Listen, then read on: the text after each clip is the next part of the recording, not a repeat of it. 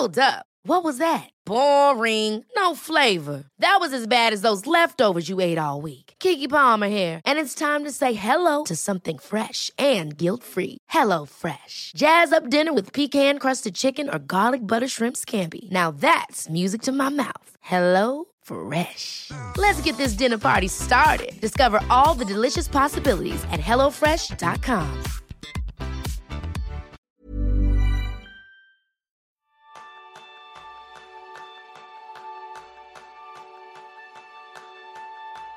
¿Te has visto alguna vez en la situación de tener que plantarte delante de una audiencia o de una cámara y simplemente hablar? ¿Sufres solo de imaginarlo? ¿Te gustaría ganar seguridad y naturalidad a la hora de comunicar? Este es el tema principal del programa de esta semana, donde aprenderás cómo llegar a tu audiencia con más disfrute y más efectividad con Mónica Martínez. Si tuviéramos que resumir, diríamos que Mónica es comunicadora Licenciada en Comunicación Audiovisual y en Periodismo, seguro que has podido verla en tu pantalla de televisión, donde es un rostro habitual desde hace años en programas emblemáticos como Que apostamos, las campanadas de fin de año, las galas de Inocente Inocente o las noticias de Antena 3, entre otros. Además, Mónica es coach de oratoria y ayuda a otras personas a comunicar como ella hace, con naturalidad. De todo ello habla en su nuevo libro, Método Suéltate, pierde el miedo y logra hablar en público y ante la cámara con naturalidad. Y de ello vamos a charlar hoy para que tú también te sueltes con tu comunicación. Bienvenidos a un nuevo episodio de Kenso, el podcast donde descubrirás cómo vivir la efectividad para ser más feliz. Yo soy Quique Gonzalo, aprendiz en disfrutar del miedo. Y yo soy Raúl Hernández, aprendiz en saber cuál es mi cámara, que es esta. Mónica, bienvenida. Bienvenida, muchas gracias. Bien hallada, diría yo. Eh, un placer estar un ratito con vosotros y con todos los que nos escuchen. Oye, tú, ¿tú en qué eres aprendiz? Porque nosotros nos gusta empezar diciendo en qué, en qué somos aprendices, en qué eres aprendiz tú.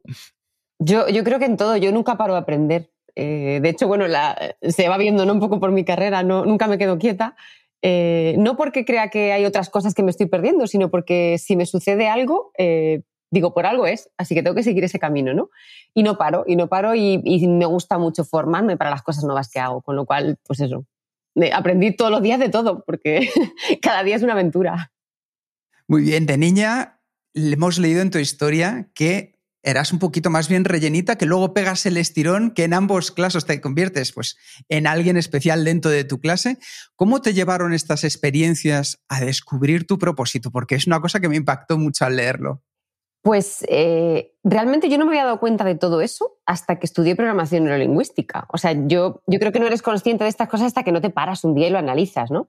Es verdad que yo sabía que tenía un pasado de, digamos, gordita, rellenita. Eh, de hecho, la gente me, me, pellizcaba por la calle los mofletes. ¡Ay, qué niño más rica! y yo era como, ¡qué horror! A mí me lo hacen todavía, de hecho. ¿Todavía? pues yo al principio lo coges con ganas, pero luego tienes muchas ganas de que te dejen de hacer eso. Entonces es verdad que a mí me había marcado eh, y no positivamente, ¿no? Porque es verdad que en esas edades en las que además estás como un poquito viendo eso, quién eres y para dónde vas a destacar, de repente destacas por ser un poco la que tiene sobrepeso. Pues no, no era nada agradable. Eso también me dificultaba pues en actividades del colegio como la actividad física, ¿no? Eh, pues bueno, me sentía mal, no llegaba a donde yo quería. Eh, pero en ese momento no estás como sumida en eso, estás intentando superar, ir para adelante. después, como bien dices, claro, di el estirón y pasé a ser la más alta, que ahora te puede parecer que está muy bien, pero era horrible, porque la fila del cole yo era la más alta de chicas y de chicos. Eso era un horror. Entonces, claro, mm, de hecho mi madre fue a hablar con, la, con mi tutora, Teresa, por aquel entonces, y le dijo, mi hija va a tener un complejo. Porque claro, eso debe ser la más alta en, en aquella época, pues, pues eso no era tan, eh, tan guay como puede ser ahora, ¿no? Y le dijo, pues mira, yo tengo, tienes dos opciones, o la metes a baloncesto o la metes a modelo. Y ya veis dónde me metió mi madre. Entonces, bueno, me ayudó a quitarme eso, por un lado, ¿no? Luego han sido muchas más, otros trabajos los que he tenido que hacer para quitártelo de encima. Pero sí es verdad que te marcan, son cosas que te marcan ahí, que quizá no eres consciente, pero cuando rebuscas, ¿qué me pasa? ¿Por qué no quiero que me miren? ¿Por qué no quiero ser el centro de atención? Aunque luego lo he sido. Y era por eso, ¿no? Qué curioso. Y de ahí, poco a poco, vas entrando en el propósito de tu vida, que es la comunicación. Entiendo que parte tiene que ver con esta parte de modelo a la que te dedicas y cómo se van abriendo esas primeras puertas donde tú dices, aquí hay algo, no sé qué es, lo que estoy descubriendo, pero que me llama poderosamente la atención. Pues quizá, fíjate, por, por, oposición o por comparación, yo diría, ¿no? Yo empiezo en el mundo de la moda, como acabo de, mencionar, un poco porque mi madre me mete ahí para ver si me quito un complejo. Eh, pero no era un mundo que me gustara, nada, cero. Primero porque, claro, yo sigue teniendo mi obsesión de gordita, entonces comparada con las modelos que había en aquella época, yo no era mm, el cuerpo ideal, con lo cual no me sentía bien dentro de ese grupo. Por mucho que me quitara el, problema de la altura, yo no me podía comparar con esas chicas tan delgadas, ¿no? Entonces eso a mí no me sentaba bien. Eh, y era un, un, mundo en el que tú solo tienes que parecer. Y a mí eso de parecer nunca me ha gustado. Me ha gustado ser. Y me ha gustado llegar y mostrarme.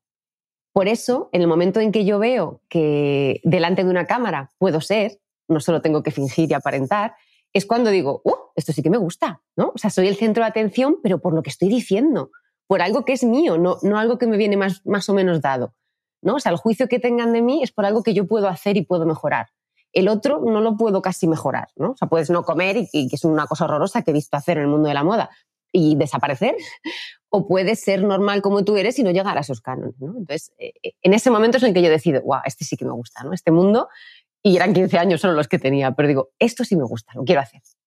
Es curioso porque ahí mencionas esa parte de, del ser y no solo el parecer, cuando a lo mejor desde fuera los que vemos el mundo del show business nos puede parecer que tiene mucho también de, parecer y no, y no de ser, pero para ti esa es una de las claves que además mencionas mucho, es eh, la naturalidad, que ese comunicar desde lo que uno es, de sacar lo que uno es, y claro, es una, una de las claves que más eh, llama la atención. ¿Por qué es tan importante la naturalidad a la hora de comunicar? Yo creo sobre todo porque, mm, como bien dices, ahí se muestra quién eres, ¿no? Si intentamos hacer todos ese prototipo de presentador o comunicador o lo que tú te quieras dedicar, perdemos nuestra esencia. ¿no? De hecho, es lo primero que les digo a los alumnos. Eh, no me digas a quién te quieres parecer o como quién lo quieres hacer porque no me interesa. O sea, yo quiero sacar tu mejor versión. Y así serás tú, ¿no? Y, además te costará mucho menos estar delante de una cámara, porque no finges, eres tú, no estás mm, postureando, que ahora se lleva tanto esa palabra, ¿no?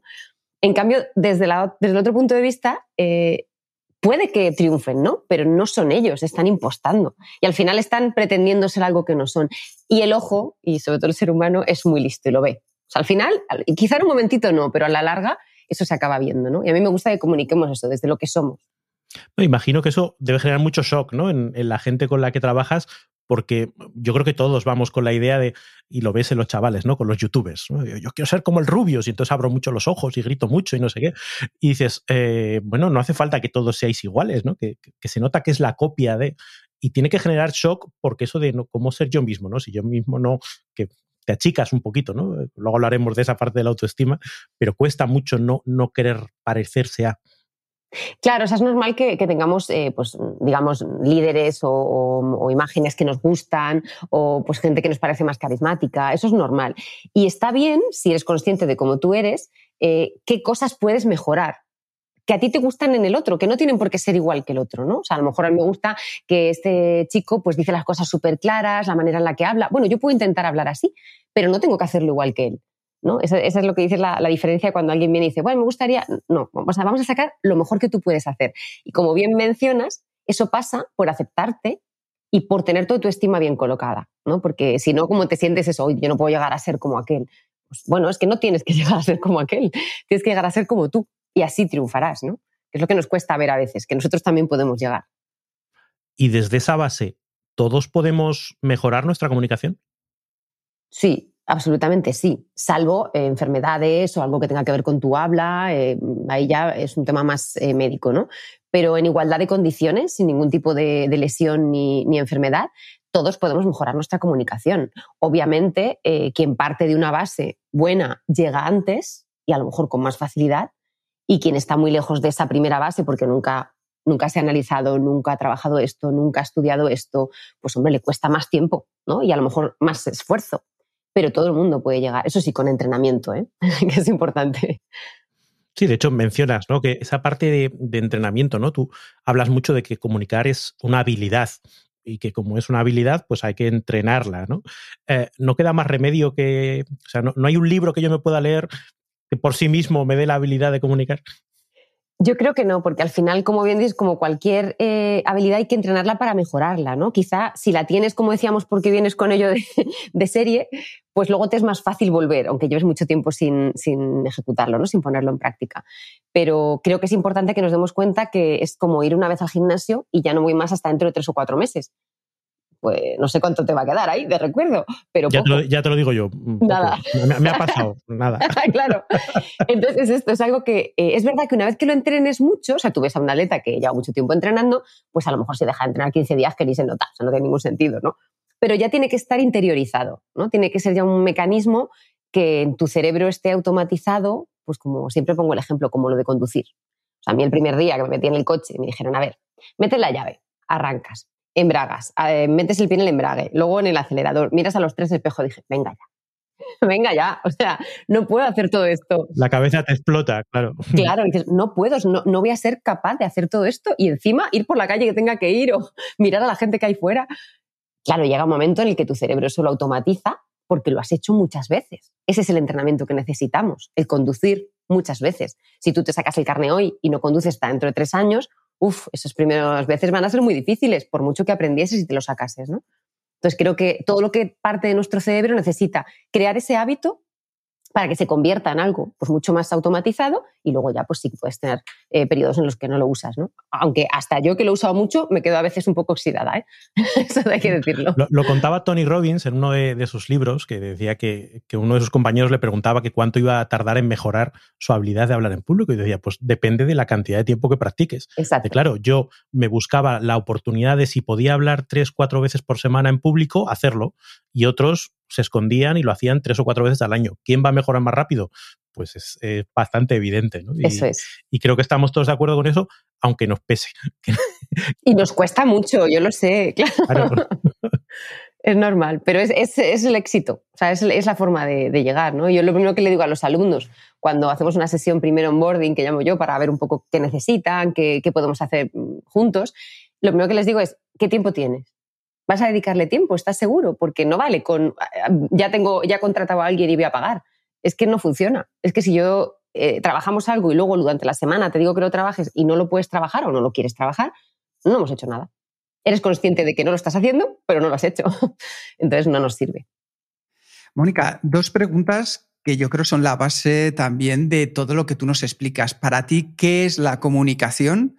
Y sobre todo en las personas más de a tierra, más de puede, que nos podemos encontrar en el día a día, ¿por qué es tan importante comunicar bien?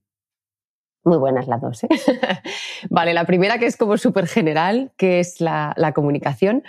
Pues fíjate, eh, siempre también empiezo diciendo que no es hablar, ¿no? Porque hay gente que dice, no, si yo luego hablo bien y tal.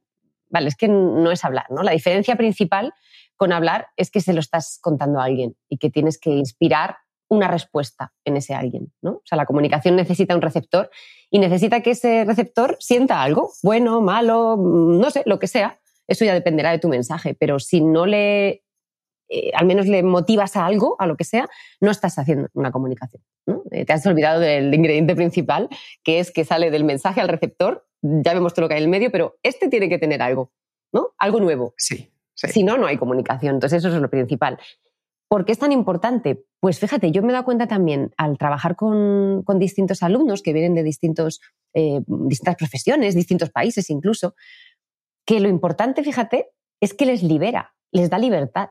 O sea, al final saber comunicarte eh, en general, no solo en tu trabajo, no solo delante de una cámara, no solo en público, saber comunicarte te permite ser libre, porque puedes decir lo que quieras, lo que sientas en cualquier momento, en cualquier foro, en cualquier situación muchas veces estamos muy cohibidos a decir lo que pensamos, ¿no? Siempre, obviamente, dependiendo de dónde estés, con un respeto, eso yo lo, obvio, ¿no? Me parece normal. Sí. Pero es verdad que muchas veces no decimos, desde pequeñitos en el cole, no levantamos la mano porque nos da vergüenza preguntar. No somos libres, no estamos siendo libres, no, nos han enseñado a eso. Entonces es como una sensación de, uy, si hablo es porque tengo que tener algo súper importante que decir y, y lo pasan mal. Entonces, me parece que, que comunicar es importante por eso, porque te da libertad para todo, no solo para tu trabajo. Pues vamos a empezar a comunicar con este maravilloso método Suéltate, que Suéltate al final corresponde a un acrónimo que has utilizado y vamos a recorrer juntos cada una de esas letras. La S es la de sentir, que decías ahora mismo, esos nervios, esa emoción, la vergüenza o ese paralizador que es el miedo. Y es que esas sensaciones no son solo para los de la tele. Cualquiera podemos vernos reflejados en una situación de tener que hablar en público, ya sea nuestro trabajo, ya sea las propias redes sociales, donde ahora más que nunca tenemos que comunicar. ¿De dónde provienen esas sensaciones, Mónica? Pues mira, después de, como decía antes, estudiar programación y lingüística, eh, fui capaz de ver el por qué, incluso como os decía, en mi caso, ¿no? De dónde me venía a mí esa manera de yo no quiero que me miren. Eh, viene del inconsciente, casi siempre, ¿no? Y casi siempre son experiencias pasadas que no suelen ser gratificantes, que se han quedado almacenadas en nuestro inconsciente y que nos aparecen ante una situación que nuestro cerebro considera similar. No tiene por qué serlo, no tiene por qué ser la misma, pero considera similar y nos trae a, este momento presente, algo que ocurrió en el pasado, nos trae unas emociones que no nos pertenecen. Si nos, paramos a pensarlo, en este momento no me está pasando aquello. Claro. Pero mi cabeza me dice que tengo que sentir esto, ¿no? Es una automatización también del cerebro.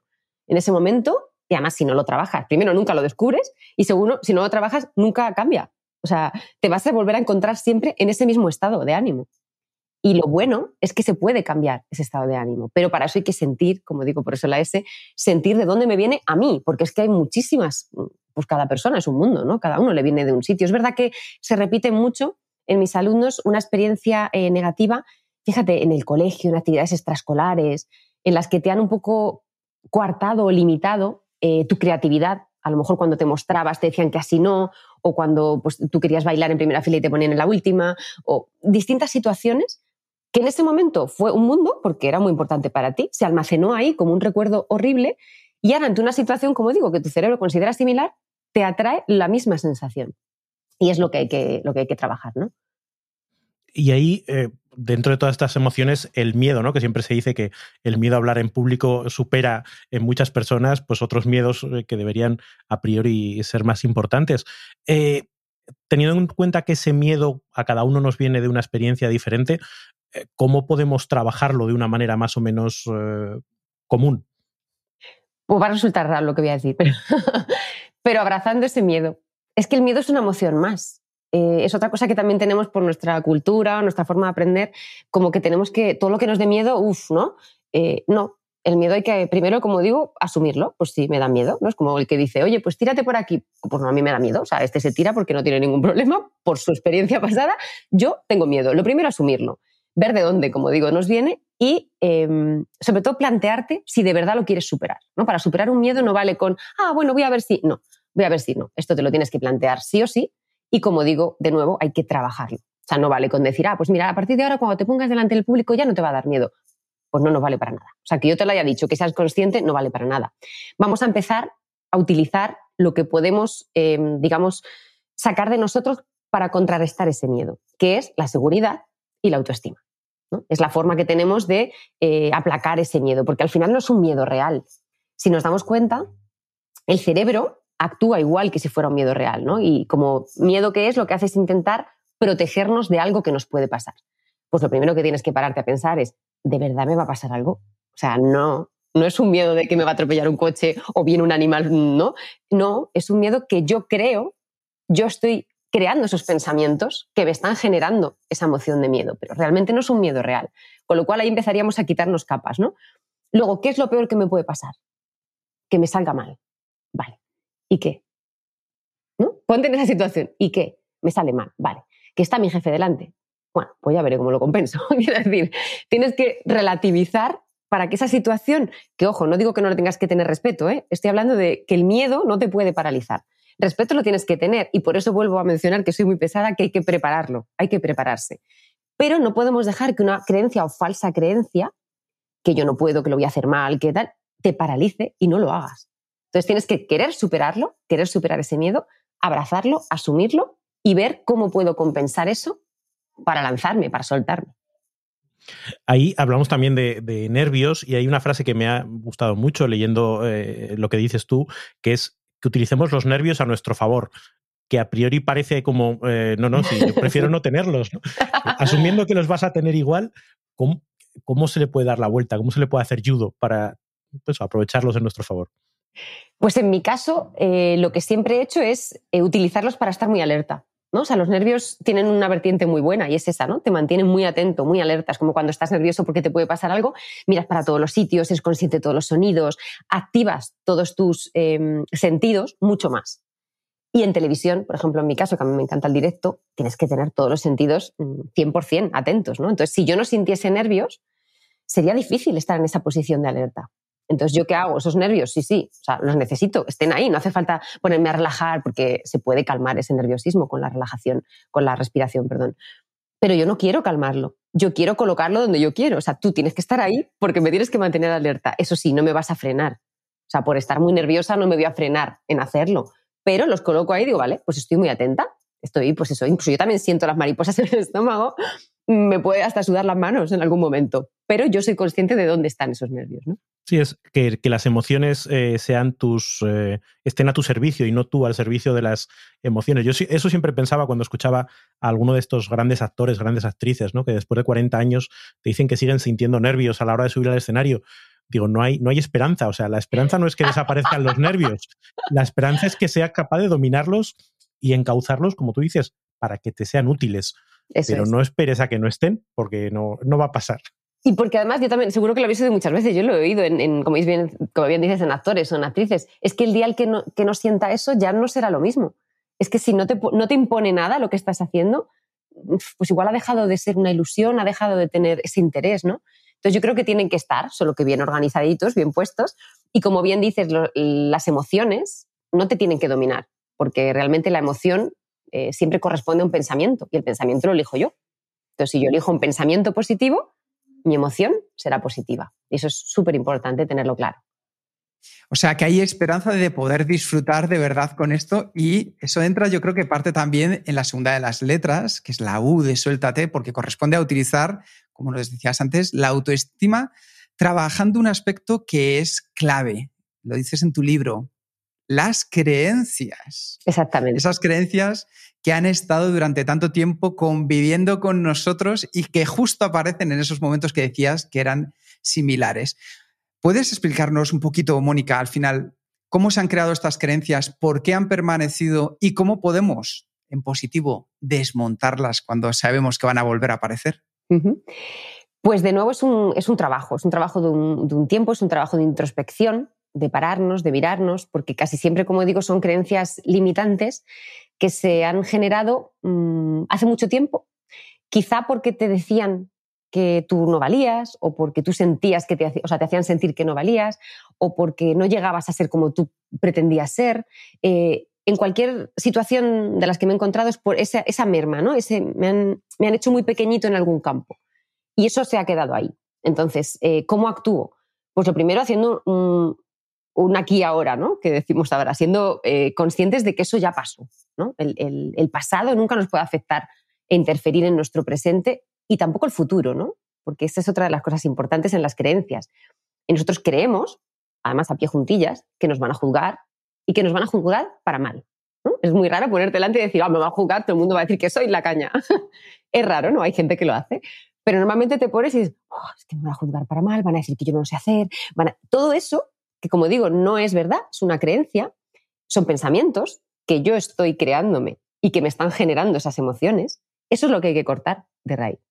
Ya que puedo elegir mis creencias, ¿no? Porque son ideas, son pensamientos, las elijo yo.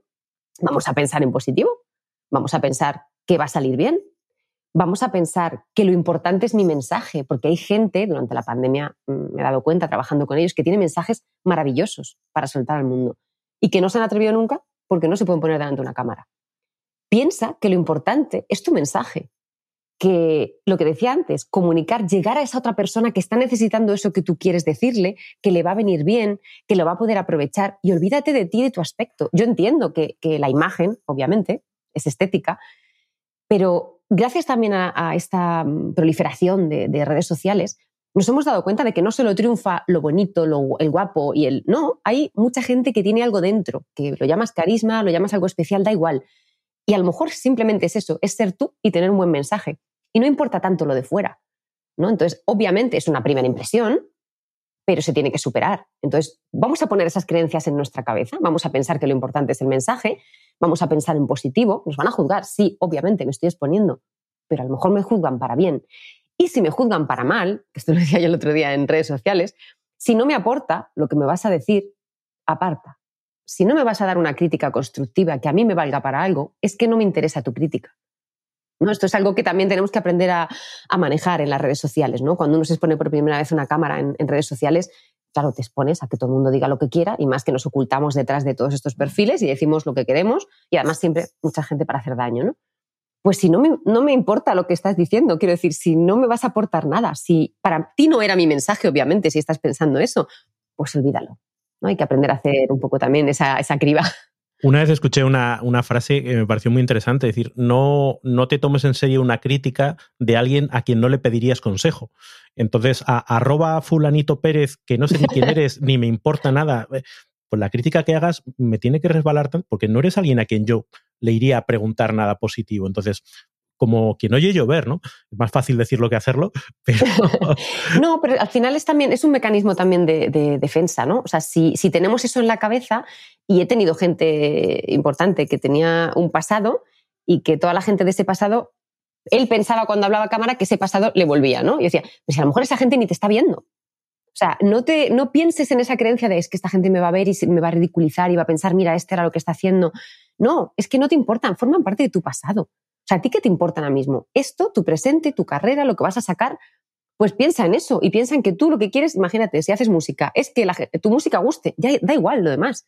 ¿no? Entonces, centrémonos en, lo positivo cuando nos ponemos delante de una cámara o cuando hablamos en público. Y es, el, yo creo, el primer paso, ¿no? Cambiar esa mentalidad. Es que has dicho algo muy, muy chulo. Me recordó algo que, yo le he oído decir a Juan Tamariz, el mago, eh, que le preguntaban eso, nervios a la hora de actuar, y decía, yo nervios ninguno. Si yo siento que voy a hacer un regalo, siento que lo que tengo que ofrecer es tan chulo, es, es que, pues igual que cuando alguien le lleva un regalo buenísimo que sé que le va a encantar, ¿cómo voy a tener yo nervios de darle ese regalo? Claro, está poniendo la parte positiva, lo que voy a lograr, la importancia de lo que tengo que decir, muy por encima de él, si me veo así, si me veo asado. Luego podemos hablar de la autoestima de Juan Tamariz, que también seguro que la ha trabajado. Sobre todo de nuestra época que le veíamos en el 1, 2, 3, ¿no? Claro, claro, claro. Igual no, pero nosotros. pero, pero es verdad que el, tener un motivo, una motivación, un propósito para comunicar ayuda mucho a a darle la vuelta a esos miedos o esas inquietudes y a poner en valor esa, esa parte de la autoestima. Oye, hay, otro tema, eh, Mónica, en el que hablas de este capítulo, que es la importancia de modelar nuestras actitudes. Eh, ¿Por qué es tan importante? ¿Cómo podemos dar el paso para modelarnos? Pues un poco al hilo de lo que estamos hablando, ¿no? Si, yo soy consciente de lo que yo pienso y, creo, ¿no? Los pensamientos son los que me, ¿no? me van a llevar a una u otra conducta, a una u otro estado de ánimo, yo puedo generar ese estado de ánimo que yo quiera. Yo, quiero, yo sé que me voy a poner nerviosa delante de una cámara, pero como yo lo quiero hacer, tengo mi objetivo, mi propósito muy claro, eh, voy a traer a mi, a mi cabeza todo lo positivo que me pueda ayudar. Entonces, eh, de momento pongo mi enfoque, que se llama programación lingüística, lo pongo en algo positivo con lo cual ya estoy ganando, porque el enfoque es eso que está, bueno, en nuestra mente, que yo la llamo también un mono, que está yendo para acá, para allá, para allá, que nos está distrayendo y que además, como digo, delante de una cámara o delante del público siempre tiende a irse al lado negativo de todo lo malo que va a pasar, lo que me pasó una vez, lo que le pasó a no sé quién, me va a quedar en blanco. Si todo eso lo quitamos, es muy difícil quitar, sabemos cómo funciona la mente, ¿no? No puedo eliminar todo eso. Pero lo que sí puedo hacer es enfocar mi atención, o sea, todo lo que yo quiero en algo positivo. Si no se nos ocurre nada positivo, porque en ese momento estamos, busca un color el que a ti te dé más tranquilidad y más paz. Con lo cual, vas a limpiar muchos de esos pensamientos. Obviamente no vas a anular todos, pero vas a limpiar muchos y vas a tener como prioritario ese color que a ti te da paz o te genera algo positivo. Entonces, ahí ya estamos modelando un poco, en vez de estar en tendencia positiva, estamos, o sea, negativa, estamos en positiva, ¿no? Y luego también hablar del pensamiento útil, porque hay pensamientos positivos, negativos, tu cabeza, pero también está el pensamiento útil. Es que lo tengo que hacer, es que me va a venir bien, es que le va a venir bien al otro. ¿No? Como decía antes, no, olvidar eso todo el tiempo en nuestra cabeza para intentar equilibrar todo lo negativo que nos aparece en esa sensación, en esa situación eh, pues de nervios y de exposición. ¿no? Sí, al final es utilizar unas, unas anclas que eviten que ese pensamiento de mono se vaya por el mal camino. ¿no? voy a intentar engancharme con, imágenes positivas o con una idea positiva que me, que me lleve. Eso es.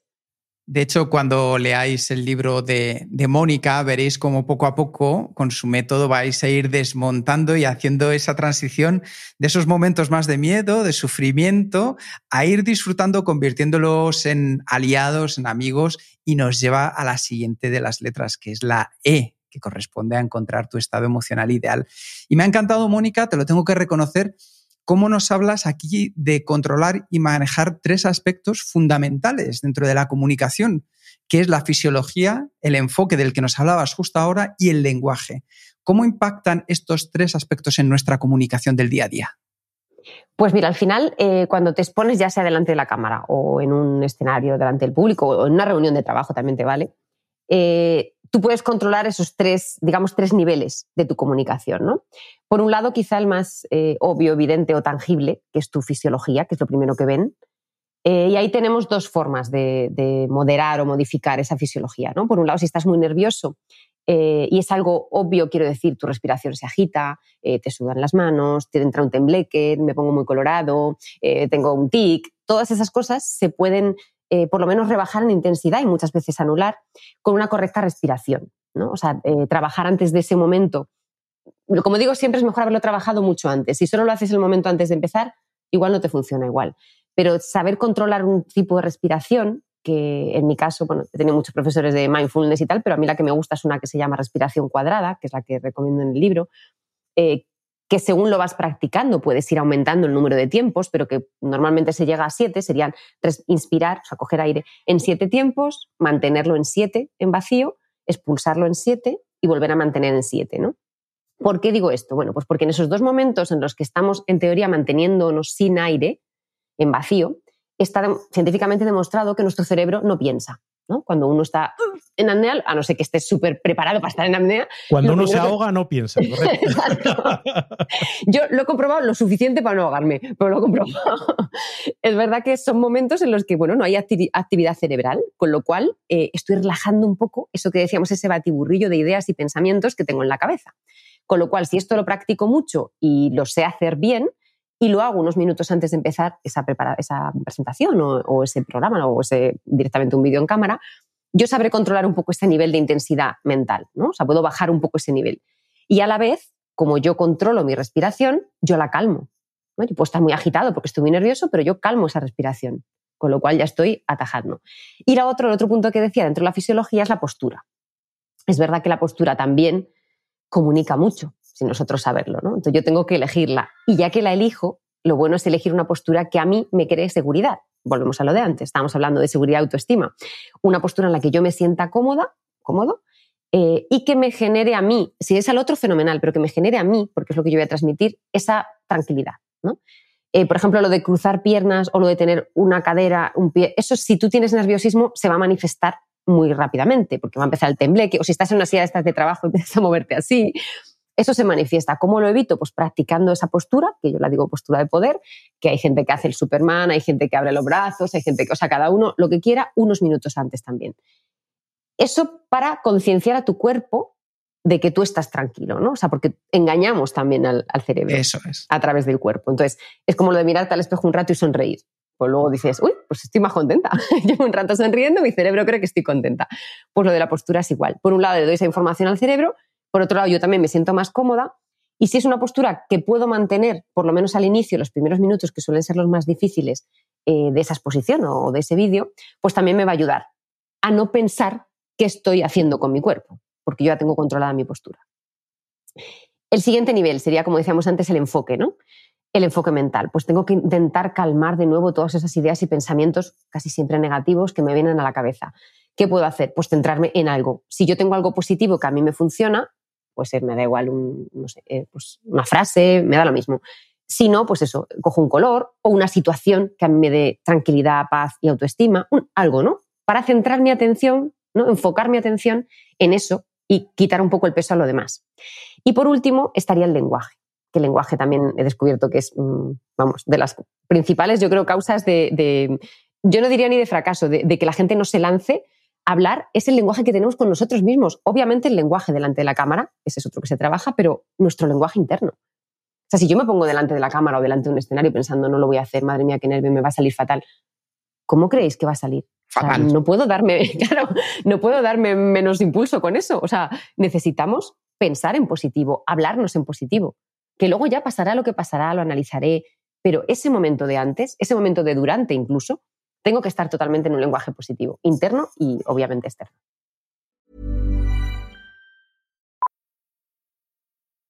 Millions of people have lost weight with personalized plans from Noom, like Evan, who can't stand salads and still lost 50 pounds. Salads generally for most people are the easy button, right? For me, that wasn't an option. I never really was a salad guy. That's just not who I am. But Noom worked for me. Get your personalized plan today at Noom.com. Real Noom user compensated to provide their story. In four weeks, the typical Noom user can expect to lose one to two pounds per week. Individual results may vary. How would you like to look five years younger? In a clinical study, people that had volume added with Juvederm Voluma XC in the cheeks perceived themselves as looking five years younger at six months after treatment. Look younger, feel like you. Add volume for lift and contour in the cheeks with Juvederm Voluma XC. Reverse signs of aging by adding volume to smooth laugh lines with Juvederm Volure XC. For important safety information and to find a licensed specialist, visit juvederm.com. That's J U V E D E R M.com. Not for people with severe allergic reactions, allergies to lidocaine, or the proteins used in Juvederm. Common side effects include injection site redness, swelling, pain, tenderness, firmness, lumps, bumps, bruising, discoloration, or itching. There's a risk of unintentional injection into a blood vessel, which can cause vision abnormalities, blindness, stroke, temporary scabs, or scarring. Talk to a licensed specialist to find out if it's right for you. Vamos con la L. La L de suelta te corresponde a logra credibilidad. ¿Cómo de importante es creer en, en uno mismo, en una misma, para que los demás puedan creer en ti? Pues es que es, es tal cual, ¿no? Esto quizá eh, tiene que, el ejemplo se puede ver con las ventas, ¿no? O sea, cuando alguien quiere vender algo, si esa persona no cree en lo que está vendiendo, es que se nota muchísimo. O sea, rápido se le desmonta el argumento. Eh, al final tienes que creer de verdad en lo que en este caso estás vendiendo, que en este caso puede ser tu mensaje, o directamente tú, tu imagen o lo que estás diciendo, ¿no? O sea, hay que creer primero uno mismo en, en lo que está haciendo, en, en la efectividad de lo que está haciendo, en el objetivo, en el propósito de lo que está haciendo y eso va a hacer que los demás eh, te crean. Obviamente, eh, ahí empezará, que ahora hablaremos de también, eh, la, esa disonancia que hay entre lo que digo y lo que muestro. Por eso digo que si yo lo creo realmente, si en mi cabeza está que eso es real, seguramente no tenga que hacer un esfuerzo por esa comunicación no verbal, porque me va a salir justo lo que, ¿no? lo que estoy diciendo. El problema es cuando no me lo creo y finjo creérmelo, porque seguramente mi comunicación no verbal va a chocar con lo que estoy diciendo. Pero si yo creo en lo que estoy diciendo, y lo argumento bien, logro la credibilidad de los demás. Mm. ¿Y cómo encaja eh, pues, lo que es ensayar, ¿no? El, ir modelando tu mensaje o el tener un, un guion o cómo choca con esa credibilidad, con esa naturalidad. A veces no puede ser un poco contraproducente. ¿Cómo, cómo encajan las dos ideas? Claro, ahí, eh, cada, como digo yo, cada maestrillo tiene su librillo, ¿no? Eh, yo siempre filtro o paso por, ¿no? por todo mi, interior lo que tengo que decir. Quiero decir, sabéis que en televisión muchas veces el, el guion te viene dado, ¿no? Eh, salvo en algunos casos, por ejemplo, yo en informativo me lo, me lo, escribía yo, o sea, a mí me gusta mucho escribirme lo que voy a decir. A pesar de que la, la información como tal me la den, yo digo como lo quiero decir. Porque así es donde estoy limitando todos esos problemas, ¿no? Porque yo lo estoy diciendo como yo lo creo, y sale tal cual, sale natural. Si a mí me dicen que hay gente que prefiere que le escriban las entradillas, oye, di esto, pues hombre, es muy difícil, como bien dices, decir eso desde una realidad, desde tu ser, si tú no lo has escrito, si tú no lo crees, si no es tuyo. Yo hablo de la memoria porque creo que hay que trabajarlo, pero creo que este paso que estoy diciendo eh, previo es imprescindible. O sea, ¿qué tengo que decir? Vale, dentro de mí, oye, si es un trabajo, me lo han encomendado, ¿qué puedo yo manejar de aquí? O sea, lo tengo que decir tal cual aparece ahí. Pues si lo tengo que hacer por imposición, intentaré decirlo tantas veces para que yo ya me lo crea y me salga natural. Pero eso tiene un ensayo previo, muchos ensayos, pero yo diría un ensayo previo, ¿no? No puedo pretender leerlo a la primera y que parezca que, que yo creo en ello y que, pues hombre, habrá algunas personas que tengan esa, esa facilidad, pero lo normal es que te cueste un poco. Entonces tienes que interiorizarlo, como yo digo, sacarlo del estómago y no de la cabeza. Y para ponernos un poco en ese espacio de, disconfort, por así decirlo, Mónica, es bueno que una vez que ya lo hayamos interiorizado, luego nos lo contemos mirándonos al espejo, o luego se lo contemos a un peluche, o luego ya después del siguiente nivel se lo contemos a alguien de confianza, para que poco a poco, como decías tú al principio, vayamos entrenando. Exacto. Primero porque necesitamos, aparte de entrenar, eh, perder ese miedo al ridículo, al juicio, a lo que sea. ¿no? leía en un libro, además, una cosa muy interesante. Había como dos, tres pasos para, para perder el miedo al ridículo. Uno era ir pidiendo dinero por la calle para ver la sensación esa de, ay, estoy pidiendo dinero a la gente y me siento ridículo. Bueno, bueno, pasa nada. Otro era eh, hablar en, el, en, un vagón del tren, eh, hablar muy alto, ¿no? decir los nombres de la, no sé, lo que quisieras para atraer atención y no sentirte mal y otra ya era el colmo del friquismo, que era coger un plátano, atar una cuerda y darle un paseo haciendo que es un perro, ¿no? Quiero decir con esto, cuantas más situaciones mm, difíciles vivas, eh, más normal te va a parecer lo demás, ¿no? O sea, si ya has llegado a eso y eso lo has pasado, o sea, imagínate, ya ponerte delante de la gente es una tontería, ¿no? Si las está pasando un plátano por la calle. Pues esto es un poco igual, ¿no? O sea, yo creo que tienes que, que pasar por lo que a ti, en tu medida, te parezca ridículo o te sientas mal, para que luego no te cueste. Entonces, si a ti te cuesta hablarte a la, no directamente al espejo, pues tú mírate. Además, vas a ser consciente, que esto es importantísimo, creo que lo mencionamos luego, pero bueno, de lo que ve el otro. Porque si yo me pongo aquí a hablar sola y no me veo, yo creo que soy consciente de lo que yo estoy haciendo, pero no lo estoy viendo. No me estoy poniendo en el otro lado. Cuando tú hablas en un espejo ya ves otra perspectiva, ¿no? Y cuando te grabas también. Entonces, eh, creo que verse ya sea en el espejo grabarse, eh, contárselo a alguien, quizá el peluche, no sé si nos vale mucho de ejemplo, pero alguien animado quizá mejor para ver su, manera de reaccionar. Em, y luego, como bien dices, ya rizar el rizo, que esto cuando se lo hago a mis alumnos me, me, matan y luego les encanta, ¿no? Digo, ahora te lo sabes muy bien, lo has hecho fenomenal, vale, pues ahora dime cuál es tu tema preferido, tu música. Vale, esta, vale, pues se la pongo los cascos a tope y ahora me lo vas a decir. O sea, si eres capaz de decir todo lo que te has aprendido escuchando tu música favorita a tope, vamos, ese día no tienes ningún problema. O sea, pase lo que pase, tú eres consciente de lo que estás diciendo, vas a soltarlo y lo vas a hacer fenomenal. Claro, además ya te vas proyectando en el futuro, en ese momento que tengas que hacer esa misma comunicación con tu cliente, con los compañeros de trabajo, delante de la prensa, lo que te toque, o a tu propia familia, y vas con otra mentalidad mucho mejor preparada. Y eso nos lleva algo que es ya la T de Suéltate, que es trabajar el contenido. Porque una de las cosas que me gusta mucho es que en el método eh, Suéltate, Mónica, has preparado primero mucho más nuestro cuerpo, nuestra mente, nuestro estado de ánimo para luego poder pasar al contenido, que a veces lo hacemos al revés. Y te quería preguntar, para ti, ¿qué es más importante a la hora de comunicar? Preguntarte primero, ¿para qué comunico? ¿Cómo comunico? ¿O qué comunico? Pues yo es que creo que primero el análisis este de, ver cómo comunico desde el otro lado me parece vital.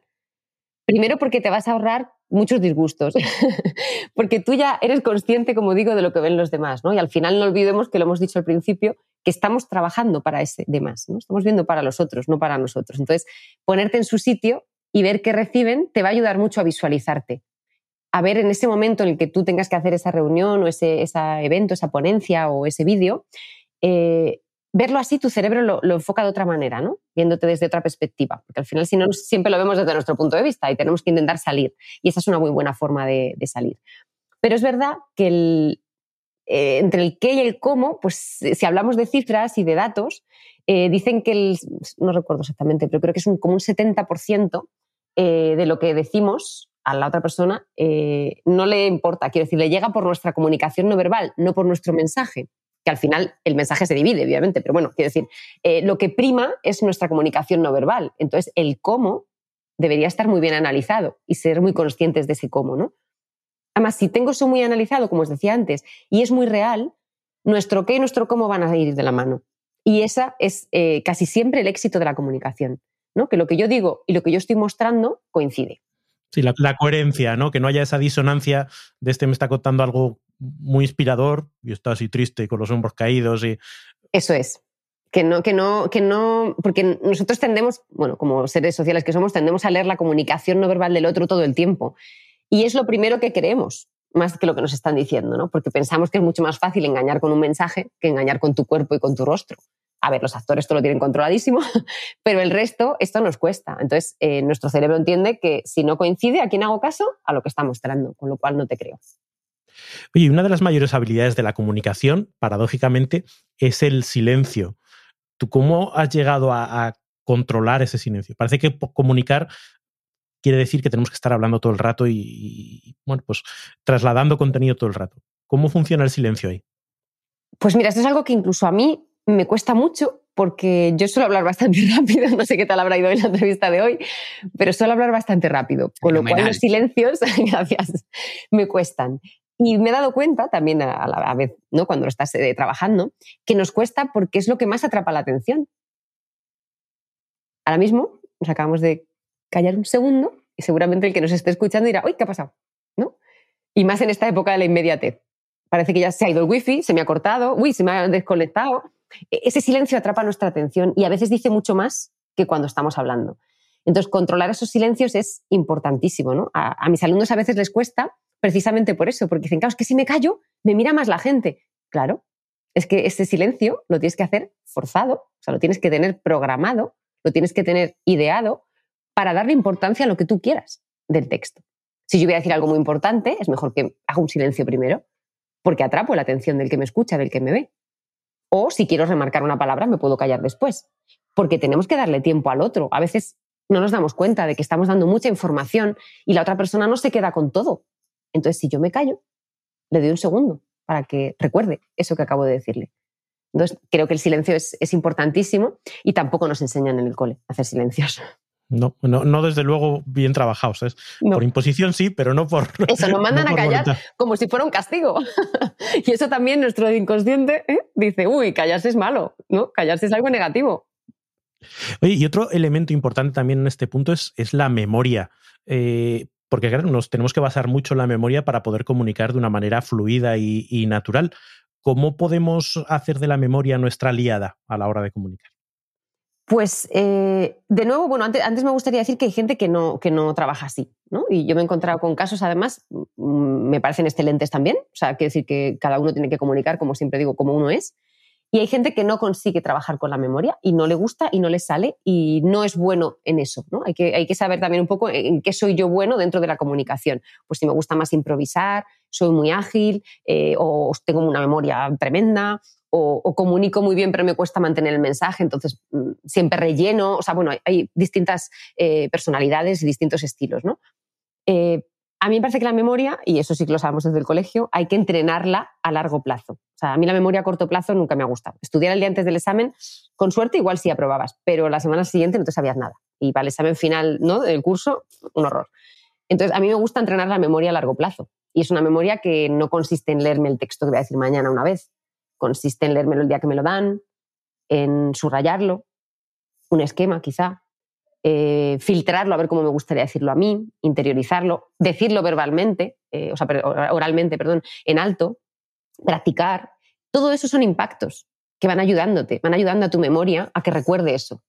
Entonces, no es trabajar el día antes. Si tú tienes una memoria maravillosa y privilegiada, fenomenal pero a mí me gusta trabajarlo con tiempo, pues tener un mínimo de una semana, eh, bueno, pues los, el, el, tiempo que puedas tener, ¿no? Cuatro días, pero lo haces más intenso, para que no sea en el mismo día todos los impactos, para que tu cerebro vaya teniendo eso. Lo ha visto, lo, ha visto escrito, lo ha escrito, lo ha, mm, contado. Eh, Esas son distintas formas de atajar a nuestra memoria, de ayudarla de alguna manera a que, a que recuerde. Pero ya digo que no es el único método para conseguir hacer un, buen discurso, eh, ya sea un vídeo o en público. O sea, hay mucha gente que no tira de memoria, que sabe solo tres líneas principales, que sabe argumentar muy bien y que tiene sus tiempos muy controlados, porque ese es el, miedo, ¿no? De, hacer, no, yo tengo tres líneas y ya lleno la hora. Eh, bueno, si tienes mucha práctica, sí, si no, igual te pasas o igual te falta. Eh, si lo tienes más trabajado y más esquematizado, pues bueno, es más fácil. Pero luego, importante, que no se note que es de memoria. Y eso es lo importante, porque claro, si se nota que es de memoria, te falta algo, dices cosas incongruentes, porque estás intentando tirar de memoria, pero entre cosa y cosa no te acuerdas. Ay, no, entre, el punto 3 y el 4 me he olvidado de uno que es el nombre, no puedes decir. No, pues, exacto, exacto. O sea, hay que ser congruente con, oye, primero pruébate, analízate qué se te da bien a ti, cómo se te da bien, y luego eso, cuánto necesito yo trabajarlo. Habrá gente que en dos días, fenomenal, habrá gente que diez, o habrá gente que eh, improvisa pues cada uno es... Volvemos a la idea de trabajarlo, ¿no? Y, de, y del ensayo y de, en fin, que, que, uno no llega y se pone delante de una cámara y, oh, qué maravilla, qué bien me ha salido todo, sino que tiene mucho trabajo detrás. Eso es, puede salirte, ¿eh? puede ser, puede ser, pues si hablas de un tema que, se te da muy bien, que lo tienes muy interiorizado, que es muy tuyo, eh, controlas muy bien tu ritmo al hablar, o sea, te puede salir, pero creo que precisa de un trabajo previo para hacer tu máximo. Luego los imprevistos siempre vienen. Ah, porque hablando de imprevistos, Mónica, tú que has trabajado mucho en directo, estoy convencido que alguna vez has tenido que improvisar y yo creo que la improvisación viene de un buen trabajo previo como nos estás enseñando. ¿Puedes compartir alguna experiencia y cómo saliste de ella en un directo? Pues mira, nos pasó una que además la estaba recordando esta mañana en, otra cosa. Em, fue una cosa que a mí me impuso mucho además. Me llamaron para presentar la gala de la FIFA con Matías Prats y era una, una gala, pues como sabéis, de fútbol que se retransmitía a nivel internacional. Y claro, yo en aquel momento estaba en deportes, muy bien y tal. Bueno, venga, pues vamos a hacerlo, pero me imponía mucho ¿no? el, mundo en el que me estaba metiendo. Eh, tenía algún tipo de miedo, no sé identificar cuál, pero era un poco de miedo de sentirme más pequeñita a todos los que sabían tanto de deporte. ¿no? Eh, y llegamos allí y me dijo Matías, bueno, yo controlo fenomenal francés, tú de inglés, ¿qué tal vas? yo, de inglés fenomenal, vale. Pues fenomenal, con esto lo tenemos, porque claro, los jugadores que venían pues eran cada uno un país. Y cuando subían a recibir el premio, pues el que hablaba en inglés le hablaba yo, el que hablaba en francés hablaba él. Y de repente le tuvimos que dar un premio a Oliver Kahn el portero. Oh. alemán. Alemán puro y duro, ese portero de pura cepa alemana. Pero además yo estoy segura que él entiende inglés perfecto, pero dijo, perdona, aquí voy a sacar yo mi alemán. Le dimos el premio y nos contestó en alemán. Y nos miraba Matías Prats y yo diciendo, muy bien, thank you very much. no podemos decir nada. Era un tierra trágame. O sea, no nos podíamos imaginar justo esto. Pero bueno, salimos pues eso, con una sonrisa cómplice, mirada de pues no podemos hacer nada, supongo que habrá agradecido el premio, así que le decimos gracias y hasta aquí hemos llegado. Eso no lo podíamos prever tanto, ¿no? No era tan fácil. Muy bien. Y con esto ya nos vamos acercando a la de suéltate, que corresponde a la parte de analizar los niveles de comunicación. Lo que viene siendo la persuasión. Y yo aquí, Mónica, eh, siempre la palabra persuasión en castellano parece como si mantuviera una connotación negativa, cuando yo creo que el enfoque es mucho más positivo, que lo has estado comentando de manera, yo creo que un poco subjetiva durante todo este tiempo. Pero, eh, ¿qué es para ti la persuasión, esa persuasión positiva de la comunicación? Pues eh, quizá para mí lo podría explicar a lo mejor comparándolo, ¿no? como bien dices, está como muy, mm, muy manido el término persuasión o está muy unido al de manipulación para mí hay una diferencia básica entre manipular y, persuadir. ¿no? Manipular tiene una intención, eh, digamos, o connotación más negativa, de yo ya sé que te estoy mm, dando una versión que no es la real, pero quiero llevarte a donde yo quiero. Y persuadir es darte todos los argumentos para que tú eh, confíes en lo que yo te estoy diciendo. ¿no? O sea, yo te lo estoy poniendo un poco para que tú elijas, pero te estoy dando todos los argumentos para que tengas quizá la misma idea que yo tengo. O sea, te estoy argumentando, te estoy dando eh, razones no te estoy eh, manipulando hacia donde yo quiero ir. ¿no? Te estoy dando razones. Ahí, es pequeña la diferencia, pero en comunicación se nota bastante. ¿no? Y cuanto, en cuanto a los niveles esos que decíamos de, la comunicación, que es donde puedes ver cómo se acaba persuadiendo no también, o eres consciente de por qué llegas o no a, persuadir en, por ejemplo, un auditorio, es que pensamos que, ah, bueno, yo mm, quiero decir esto, a ver qué ha entendido el otro, ¿no? Que hablamos antes del mensaje o el emisor y el receptor. Eh, tenemos que ser conscientes de que yo quiero decir algo, pero al final digo algo, no digo ese algo, seguramente igual. Eh, el auditorio, la gente que esté allí, el público, eh, recibe un mensaje que yo he dicho, pero a lo mejor no es exactamente lo que yo he dicho. ¿Por qué? Pues, bueno, porque no lo oían bien, porque estaban en un sitio, en otro sitio.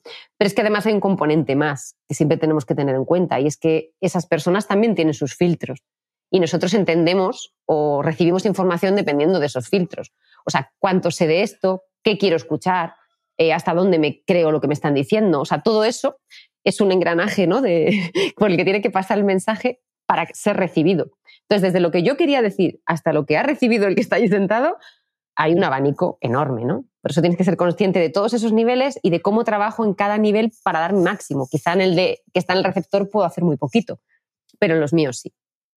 Claro, que en el fondo no es vengo aquí a contar mi libro, sino es cómo llego a ellos, a esa audiencia, y se llevan el mensaje que tú quieres transformar. Es decir, cómo consigo ir del punto A al punto B, y para llegar al punto B necesitamos ese poder de, tan positivo que comentas de la persuasión.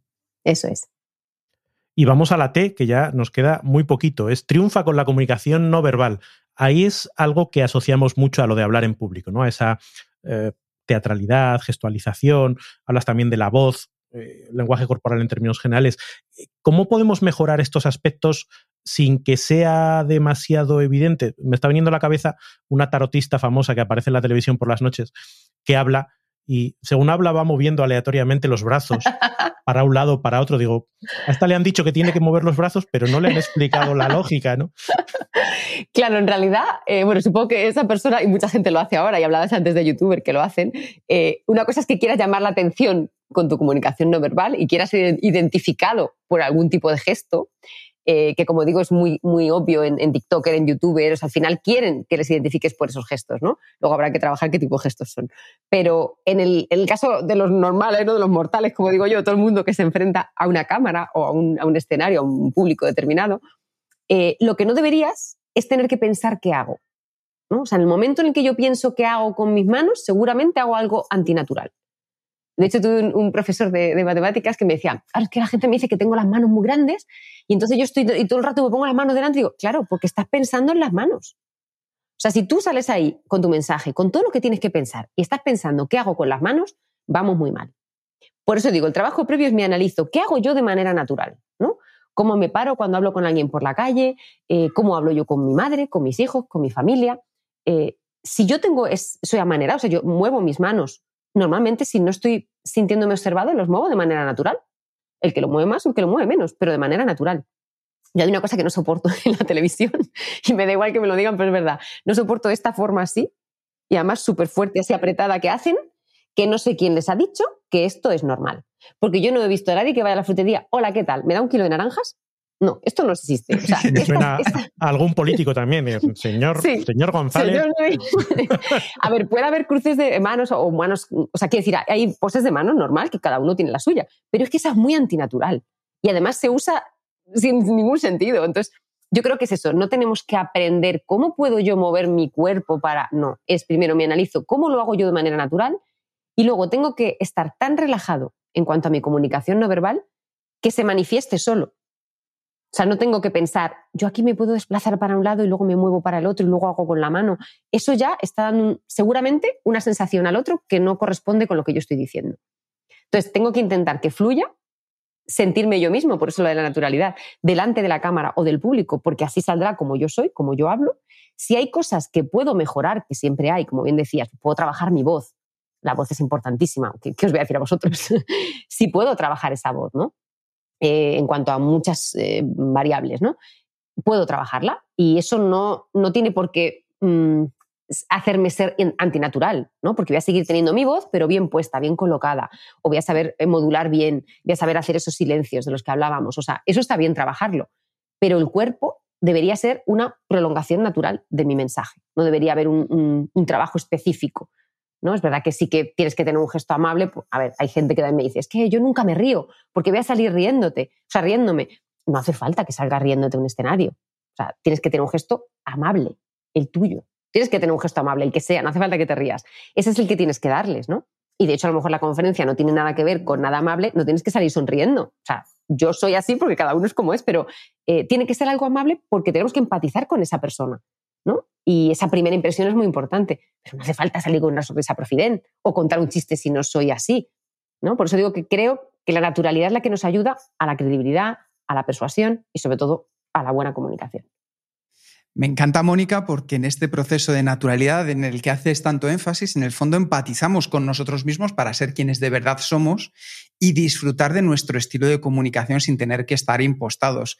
Y eso nos hila también con la última de las letras de este acrónimo, suéltate, de tu método suéltate, que es la empatizar con tu audiencia. Hemos empatizado con nosotros, vamos a empatizar con los demás y hablas de tres claves que a mí me han gustado mucho porque es cosas tan sencillas y potentes que cualquiera las podemos poner en marcha, que es por un lado la voz, por el otro lado los gestos faciales, fáciles, perdón, y el tercero el lenguaje corporal.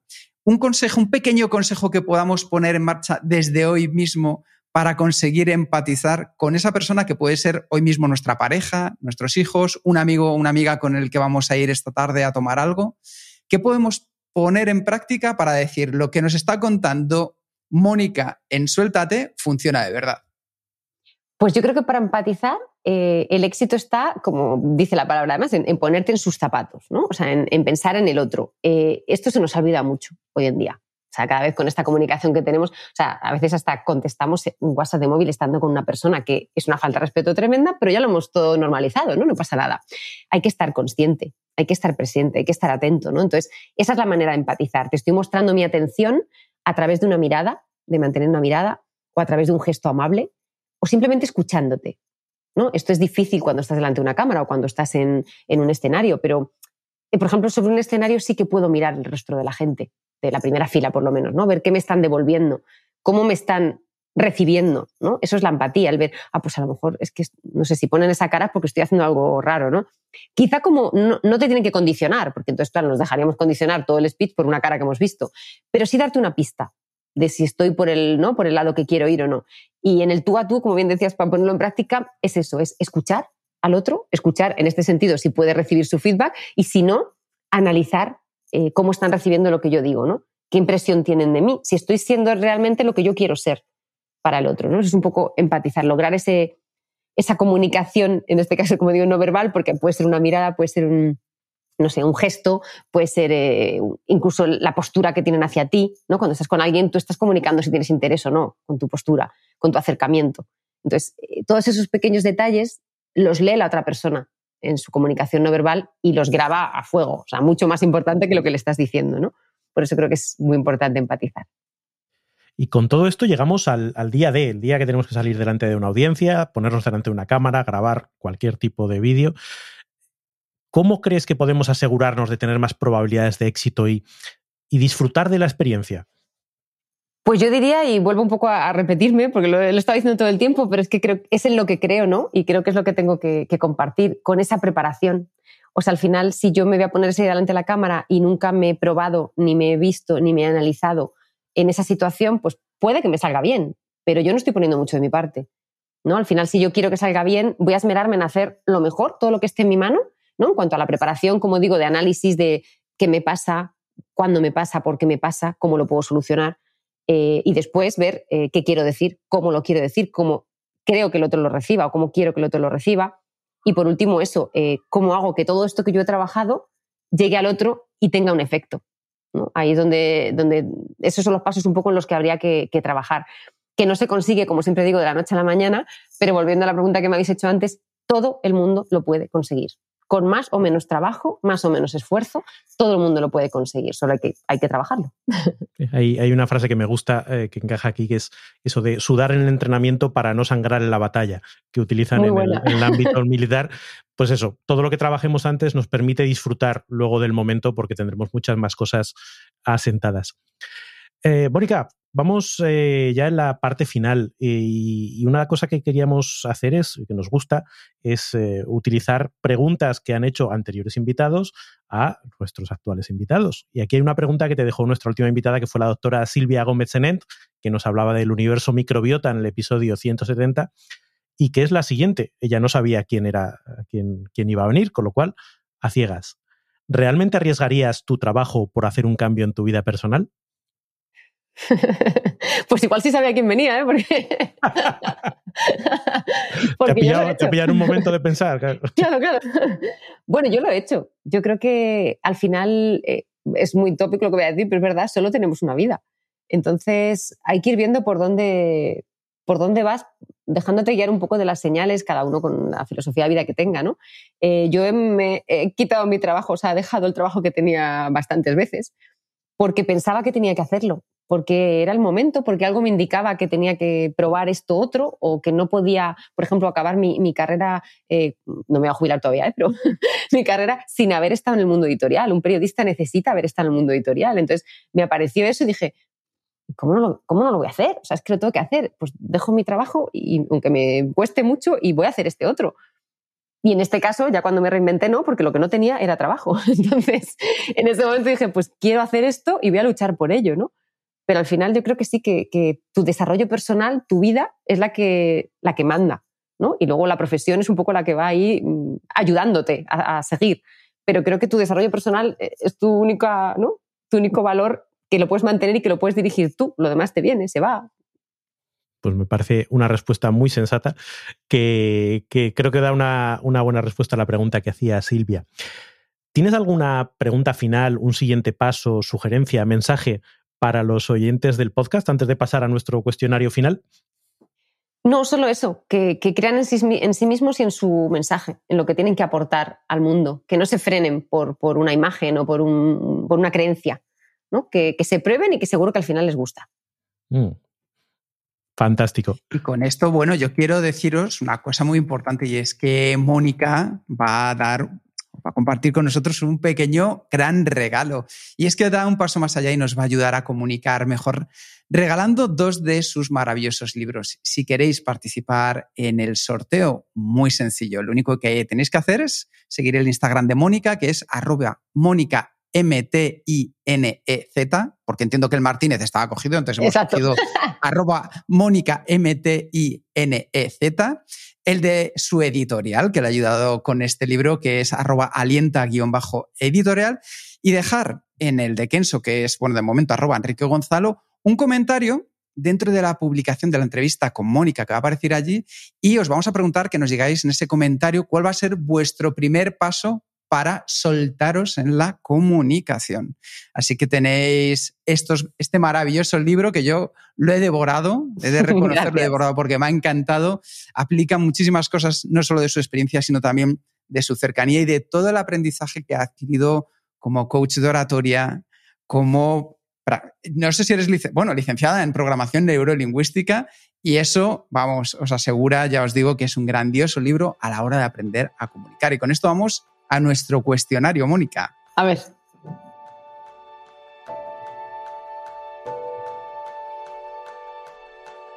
Nuestras preguntas rápidas, de respuestas no necesariamente rápidas, eso ya como tú elijas, que hacemos a todos nuestros invitados. Así que vamos allá, vamos con la primera. Si tuvieras que compartir un solo aprendizaje de todo lo que has vivido hasta ahora, ¿cuál sería? Mm, profesional, supongo que te refieres, eh, ser tú mismo. También vale para, lo personal. sí, la verdad que sí. ¿Cómo se titularía tu biografía? Pues eso sí que nunca había pensado. Mm. No lo sé. Ahí me han pillado, fíjate, la comunicación, ¿eh? Mm, no lo sé. Mi biografía. Historia de una niña gordita, por ah, ejemplo. Pues suena, fantástico. en las estanterías volaría. ¿Cuál es el libro que más has regalado? Descontando el tuyo. vale. Mm, el secreto. ¿A quién te gustaría o te hubiera gustado conocer? Mucha gente. Mm, a Oprah, por ejemplo. Me encantaría. ¿Qué canción, hablando de fisiología que hablábamos antes, qué canción pones a todo volumen para subir el ánimo? Eh, girls Just Wanna Have Fun. ¿Cuál ha sido la pregunta más interesante que te han hecho? Y debe ser difícil porque en el mundo en el que te mueves habrás recibido muchas preguntas igual que las has hecho. La pregunta más interesante.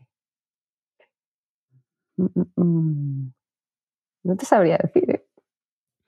Pasamos a, la siguiente. Pasar esta de repente, sí. ¿Qué se te viene a la cabeza cuando piensas en felicidad?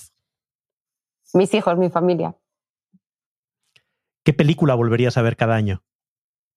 El cuaderno de Noah, creo que la veo todos los años.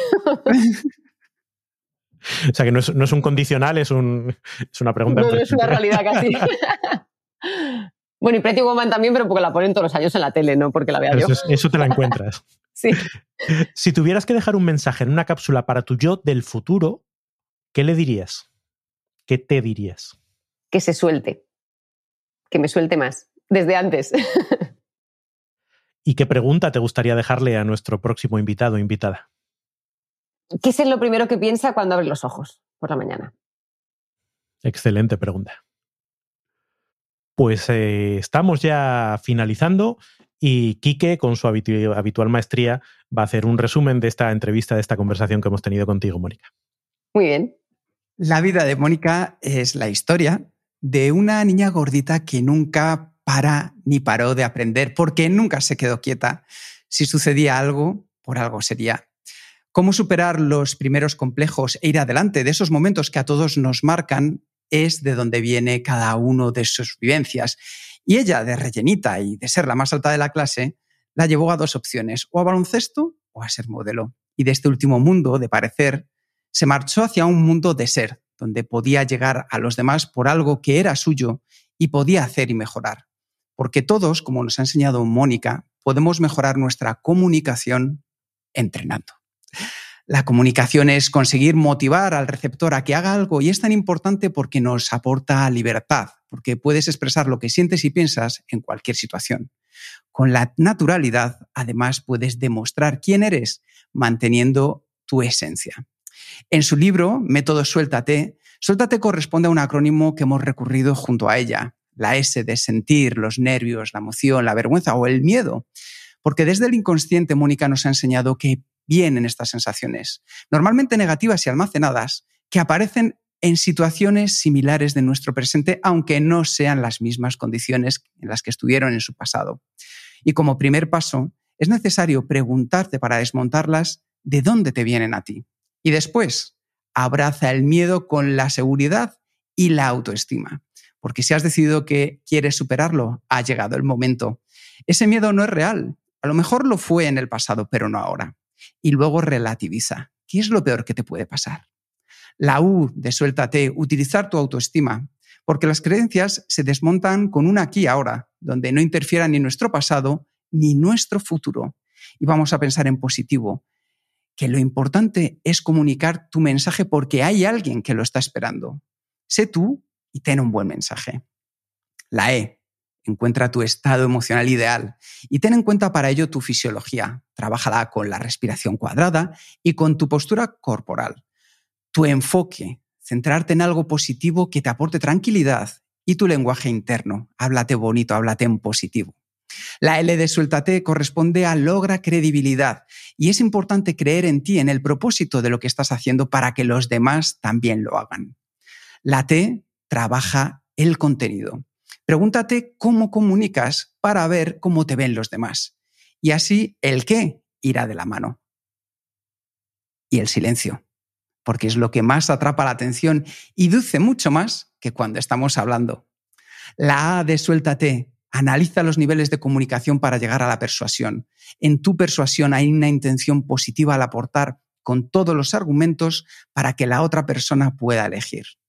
La T, triunfa con la comunicación no verbal. Lo importante es dejarte llevar con tu estilo más natural y relajado para que se manifieste solo. Y por último, Mónica nos ha enseñado la E de empatizar con tu audiencia, porque el éxito está en ponerte en sus zapatos. Escúchales, pon un gesto amable, sonríe. Disfruta de la experiencia de comunicar al prepararte con el método Suéltate. Muchas gracias, Mónica, por descubrir tu propósito, por haber venido al mundo para comunicar y arriesgarte, por enseñarnos que solo tenemos una vida y hay que dejarnos guiar por las señales y luchar por ella. Siempre has demostrado en tu trabajo y en tu sonrisa esa naturalidad a la hora de comunicar. Y muchas gracias por ayudarnos a los demás a encontrar y utilizar esta habilidad de comunicar con esa naturalidad de soltarnos siendo nosotros mismos. Muchísimas gracias, Mónica. Qué bonito. Muchas gracias. ha sido un placer, la verdad. Muchas gracias por escuchar el podcast de Kenso. Si te ha gustado, te agradeceríamos que te suscribas al podcast, lo compartas en tus redes sociales o dejes tu reseña de 5 estrellas para ayudarnos a llegar a más oyentes. Y si quieres conocer más sobre Kenso y cómo podemos acompañarte a ti, a tu equipo o a tu organización en el camino hacia la efectividad personal, puedes visitar nuestra web kenso.es. Te esperamos la semana que viene en el próximo episodio del podcast de Kenso, donde Kike y Jerún buscarán más pistas sobre cómo ser efectivo para vivir más feliz. Y hasta entonces, ahora es un buen momento para poner en práctica un nuevo hábito Kenso. Cree en ti mismo y en tu lenguaje. Nos escuchamos pronto. Hasta pronto. Muchas gracias a todos.